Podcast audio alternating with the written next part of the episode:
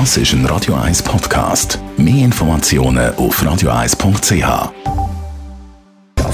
Netto, das Radio 1 Wirtschaftsmagazin für Konsumentinnen und Konsumenten, wird Ihnen präsentiert von Blaser Greinicher.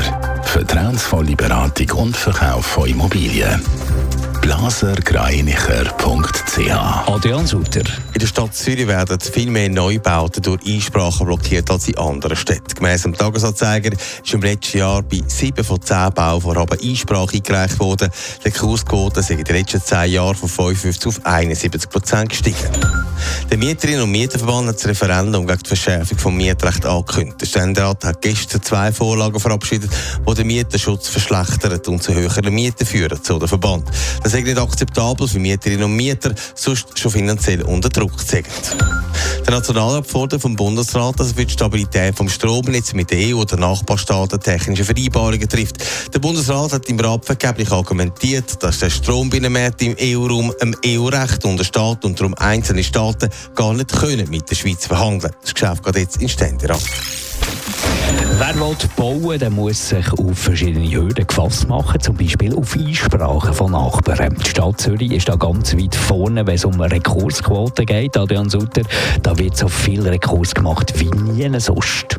Es ist wahnsinnig. Fast drei Viertel von allen Neubauprojekten in der Stadt Zürich, da wird Einsprache gemacht und somit das Bauvorhaben blockiert.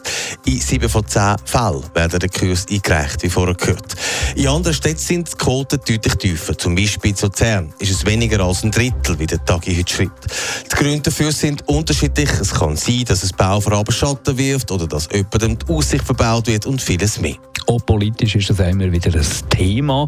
Da wollen ja gerade auch die Mitte und die Bürgerlichen gerne Änderungen. Ja, die Mitte zum Beispiel fordert, dass so Einsprachen künftig etwas kosten. Es ist jetzt viel zu einfach zum Einsprachen machen, wenn einem einfach etwas stört oder auch wenn einem der Nachbar einfach nicht passt.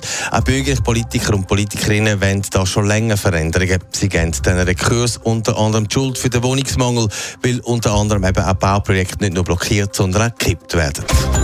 Netto, das Radio 1 Wirtschaftsmagazin für Konsumentinnen und Konsumenten.